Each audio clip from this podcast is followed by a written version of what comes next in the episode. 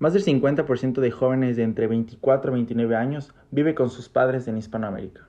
Es el porcentaje más alto de la historia. Analistas creen que se ha hecho más difícil alcanzar independencia financiera porque el costo de vida ha aumentado mucho más rápido que los ingresos por salario. Desde la educación al arriendo, desde la comida a las salidas, todo es más caro que nunca. Es por eso que el día de hoy vamos a hablar sobre la independencia financiera, específicamente de cómo trabajar por las cosas que queremos y por qué tener nuestro dinero es el mejor signo de libertad. Esto y más en nuestro cuarto capítulo de veintitantos.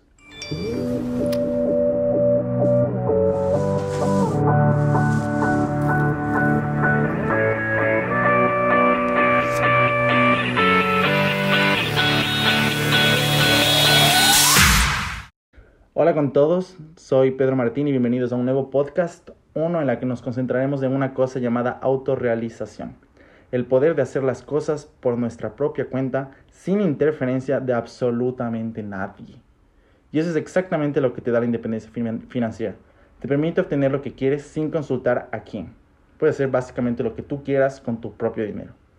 Nuestro invitado el día de hoy es un compañero de universidad que nos conocemos toda la vida y que creo que es un gran testimonio de personas que desde súper jóvenes aprenden a trabajar para costear sus sueños. Su nombre es Andrés Estase, mejor conocido como el zurdo. Entonces voy a decirle Andrés o zurdo varias veces en esta conversación. Y nada, pues está con nosotros. Hola hermano, ¿cómo estás? ¿Qué tal Pedrito? ¿Cómo estás? Qué gusto. Muchísimas gracias por la invitación. Ah, yo, yo, yo que te agradezco, creo que va a ser una conversación súper interesante. Pero bueno, antes que nada me gustaría presentarte. Zurdo Andrés es ingeniero químico, graduado en la Universidad San Francisco de Quito. Es graduado con honores desde joven practica vóley competitivo y su rendimiento le ha permitido obtener una beca deportiva en la universidad de la que se graduó. Ha trabajado en varios lugares a su corta edad. Entre estas incluye una pasantía de verano en Purdue University, es de las mejores universidades de ingeniería del mundo.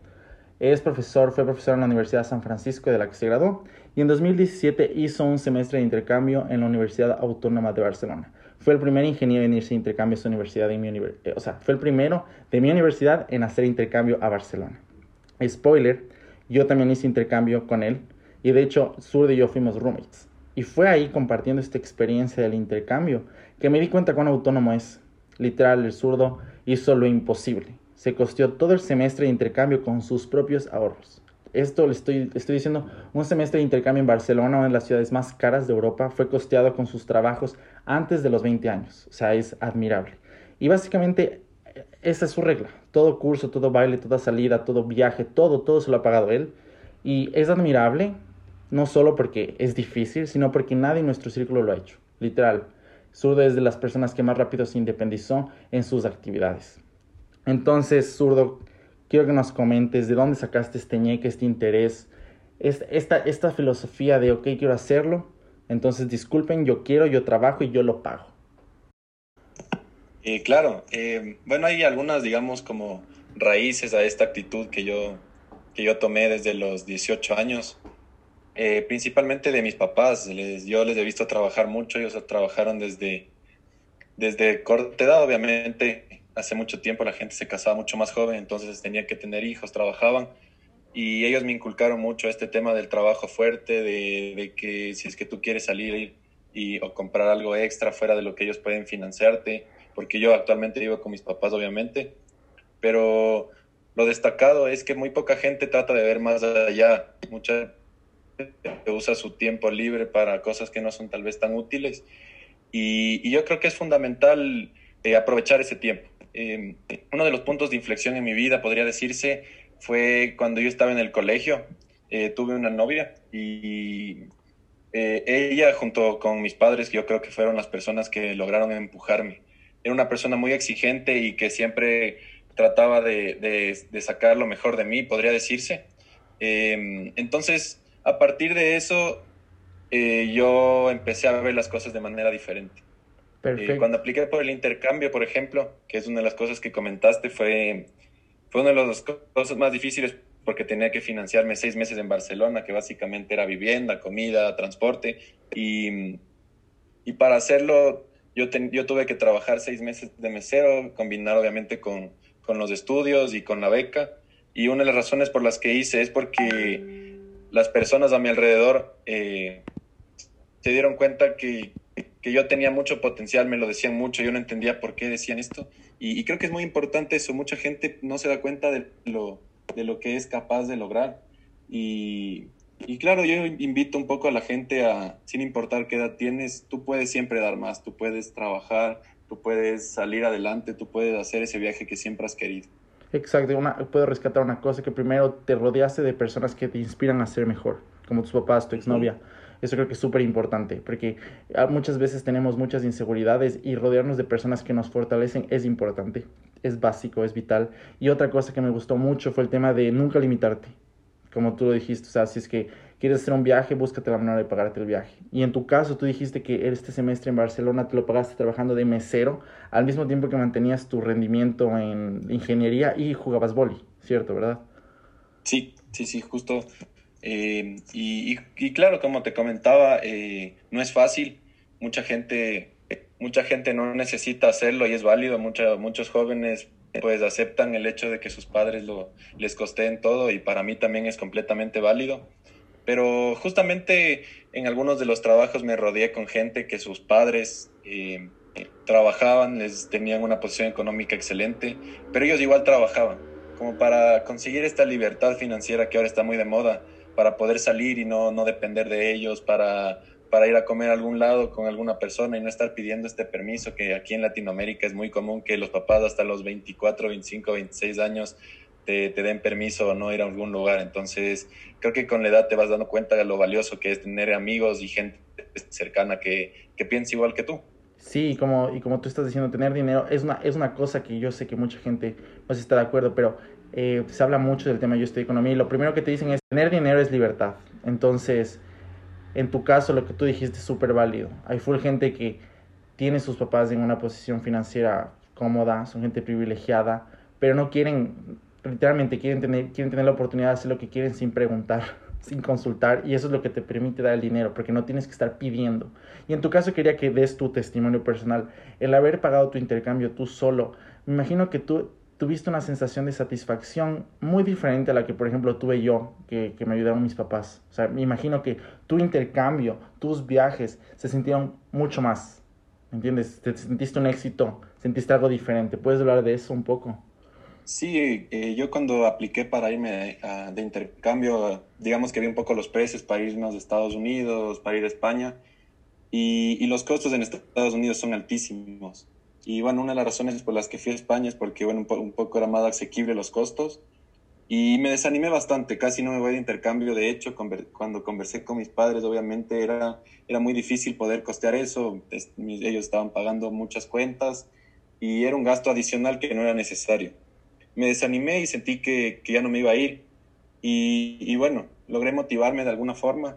Eh, traté de buscar soluciones a los problemas, traté de, o me di cuenta que yo puedo solucionar algunas cosas que parecen que salen de mis manos, entonces, como te comenté, empecé a trabajar y, y a ahorrar y a la final, sí, la experiencia fue muy diferente, fue muy satisfactoria tal vez, eh, también fue un poco diferente porque tal vez no podía disfrutar de todo lo que hubiera querido, eh, tal vez comer afuera o, o, los típicos, digamos, lujos o cosas que uno quiere hacer cuando esté en Europa.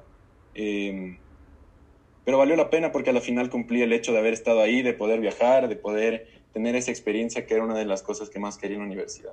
Perfecto, y ahora yo tengo una pregunta, y es una pregunta que siempre la hacen en el intercambio, porque el tema del ahorro, porque creo que es súper importante tener el hábito de ahorro para poder llegar a costear este tipo de cosas. ¿Cómo tú te organizabas? Porque imagino yo, una persona de 20 años de la universidad, sabes, tenemos salidas todo el tiempo, tenemos planes todo el tiempo. ¿Cómo hacías para guardar para Europa? O sea, ¿cómo, cómo fue el tema ahí? Ahí básicamente lo que hice, eh, eh, sacando un poco lo, ingenieril, eh, hice una tablita de Excel, me organicé un poco en el tema de gastos para cubrir, o sea, yo, yo, a fin, yo a fin de mes lo que tenía que asegurar siempre era pagar el piso o el departamento, pagar la comida y pagar el transporte. Una vez hice ese como presupuesto, digamos, me organicé para las salidas, para comidas de afuera, para tal vez ir, ir al estadio porque estábamos en Barcelona y, y también así me organicé un poco para los viajes. Entonces, sí, como te decía, yo creo que organizándose se puede hacer todo, no, no necesitas una gran cantidad de dinero para viajar en Europa. Por suerte hay muchas facilidades, muchos descuentos para estudiantes. Entonces, un poco averiguar más allá y, tratar de no gastar en cosas que, que, no, que para mí al menos no, no valían la pena y, y gastar en lo importante, tal vez en alguna experiencia, pero yo creo que esta generación lo que pasa mucho es, es ese gasto innecesario, ese gasto que tal vez eh, demostrar a la gente que tienes y eso es lo que traté de evitar, digamos, en el intercambio. Sí, creo que es una cosa que todas las personas que nos escuchan deberían tener súper claro. Aparentar tiene un costo y no vale la pena. Creo que eso es excelente, un punto que hay que resaltar. Seguramente muchas personas les gusta salir a fiestas y aparentar que tienen dinero y toda la plata que se gastan en eso podrían gastarse en un viaje. Entonces también piensen en eso. Antes de aparentar intentemos siempre vivir nuestros sueños antes de intentar vivir los sueños de otra persona.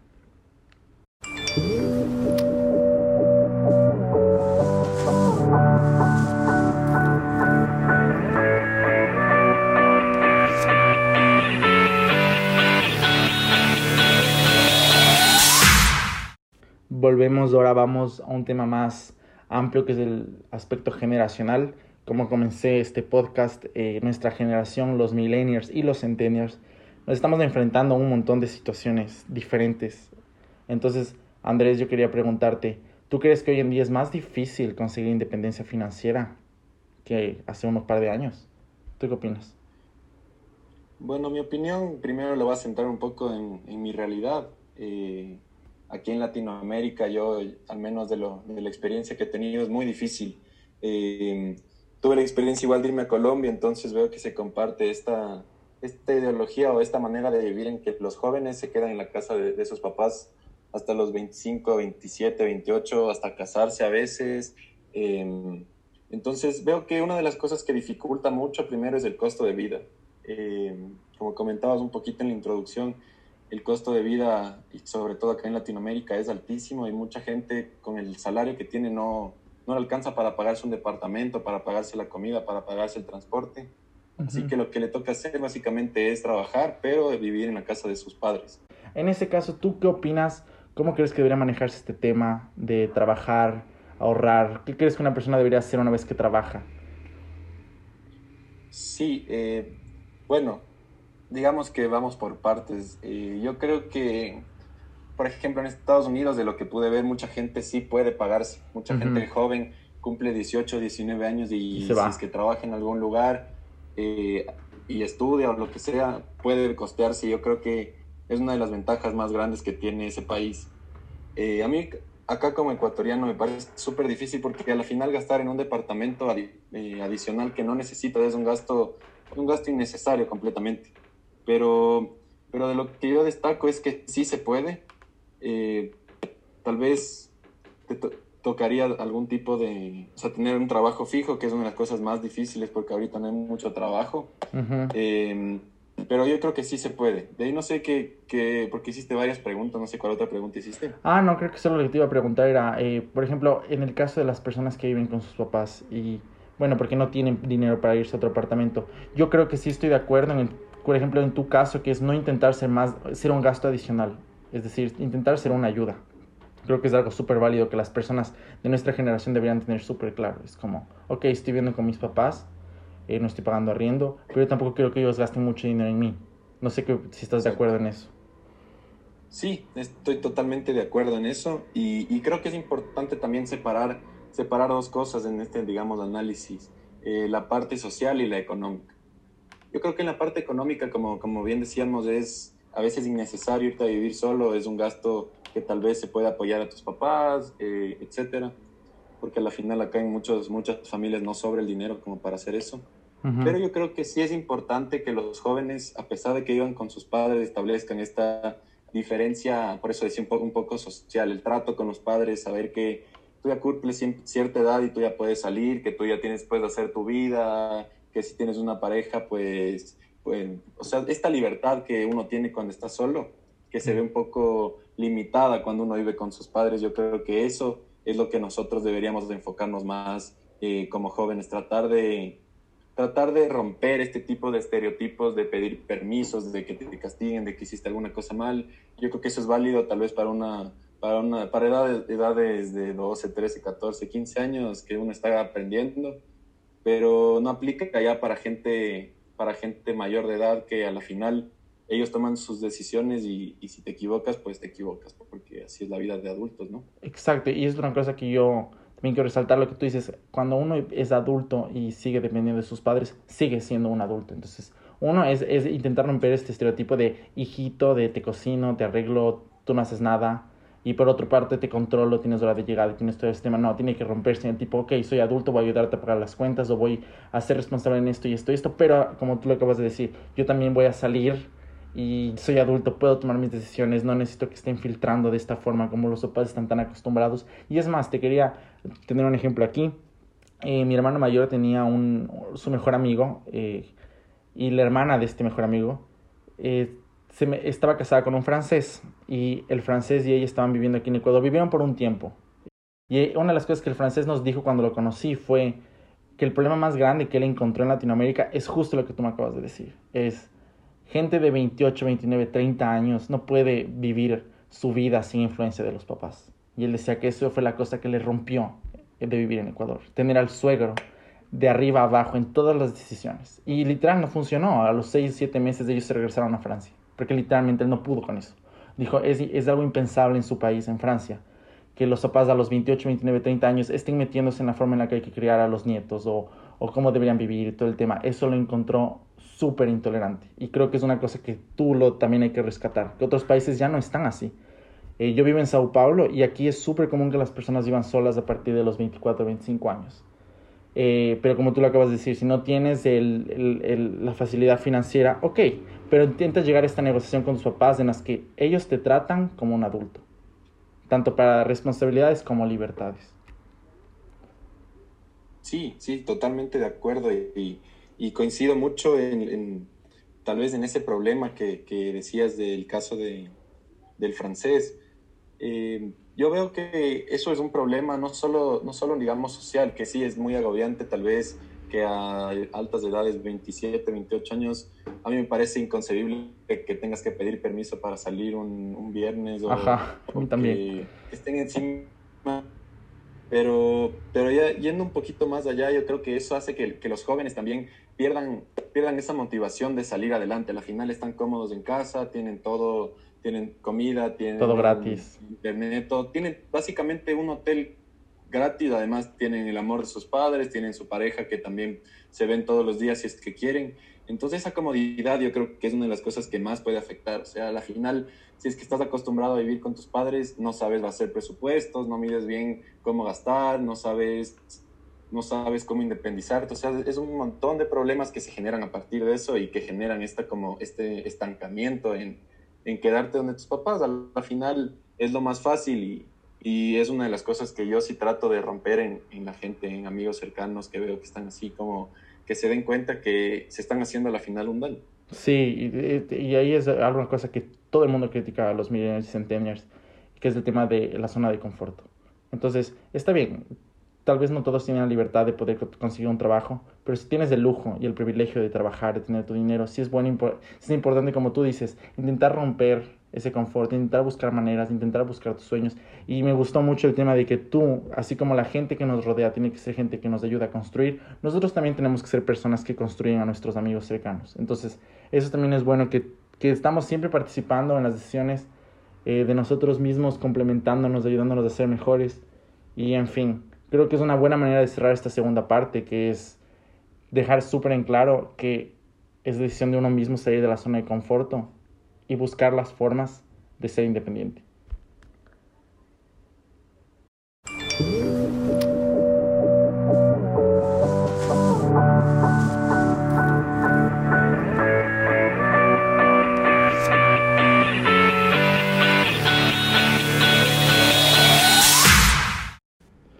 Y ahora que nos acercamos a la conclusión, Andrés, te tengo dos preguntas. Siempre en la conclusión tengo dos preguntas para el invitado.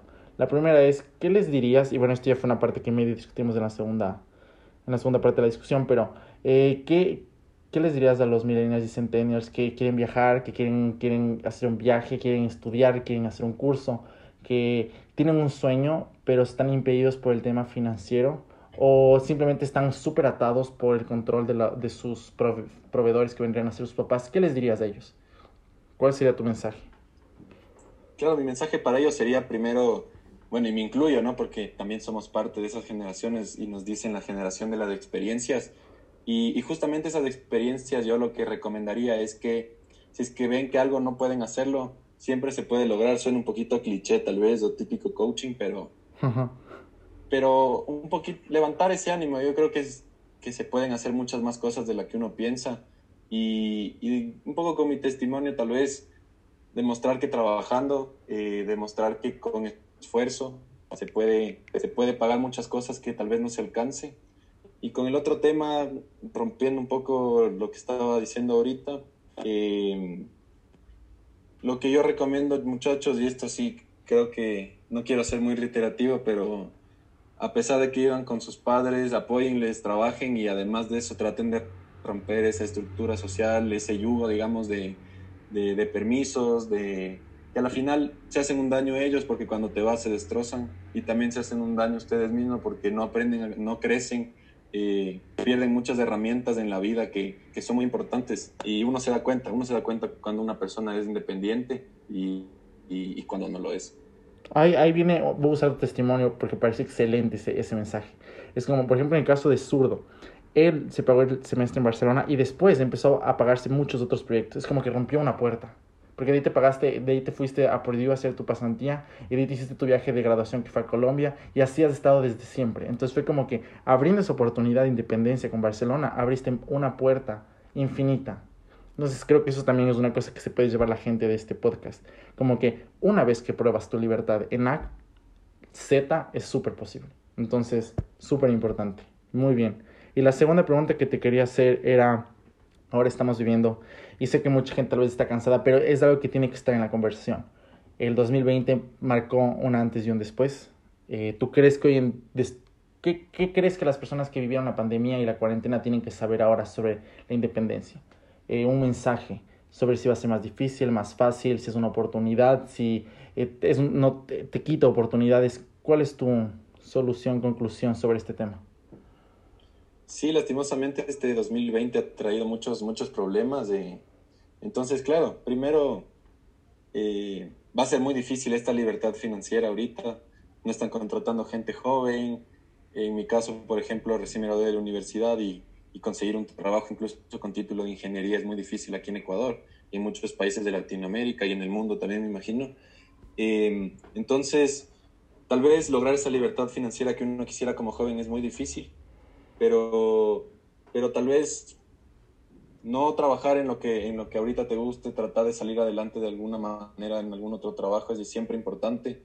Yo creo que una de, la, una de las cosas que uno tiene que darse cuenta es que el dinero no es un impedimento. Mucha gente que no tiene dinero lo ve al dinero como un impedimento. No puedo comprar esto, no puedo hacer esto. Pero si es que tú empiezas a cambiar esa manera de ver y ves al dinero como un canal, una manera de lograr cosas, te vas a dar cuenta que, que siempre puedes hacer algo. Por último, te pones un lugar de sándwiches, compras cosas en Estados Unidos y vendes. Siempre hay alguna manera de hacer dinero para lograr lo que tú quieras. Entonces, e-, ese sería un poco mi mensaje y, y, lo que creería que se, venía, que se viene mucho, ¿no? Veo que viene esta ola de emprendimientos y, y no todo es malo, no todo es malo. Creo que Ecuador necesita muchísimo eso. Latinoamérica necesita mucha gente con ganas de, de empezar empresas, de cumplir sueños y, y este 2020, además de negativo, veo como un cambio para bien.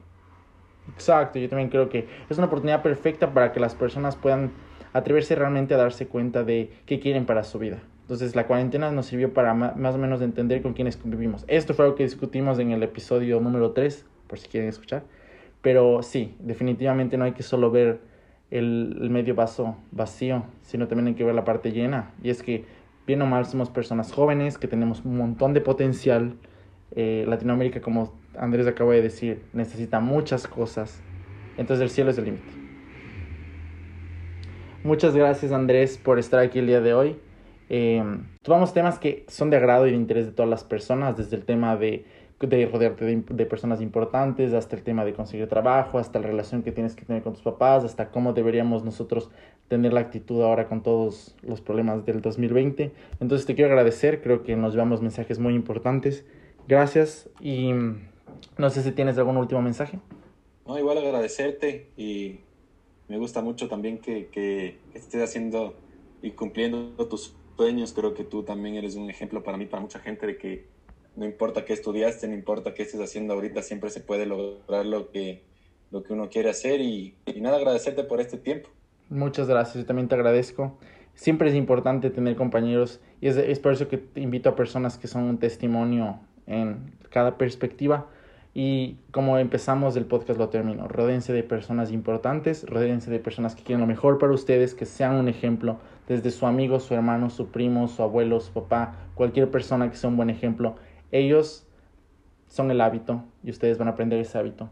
Y siempre hay que ser mejores. Entonces, muchísimas gracias por el veintitantos, gracias Andrés y nos vemos en el siguiente episodio.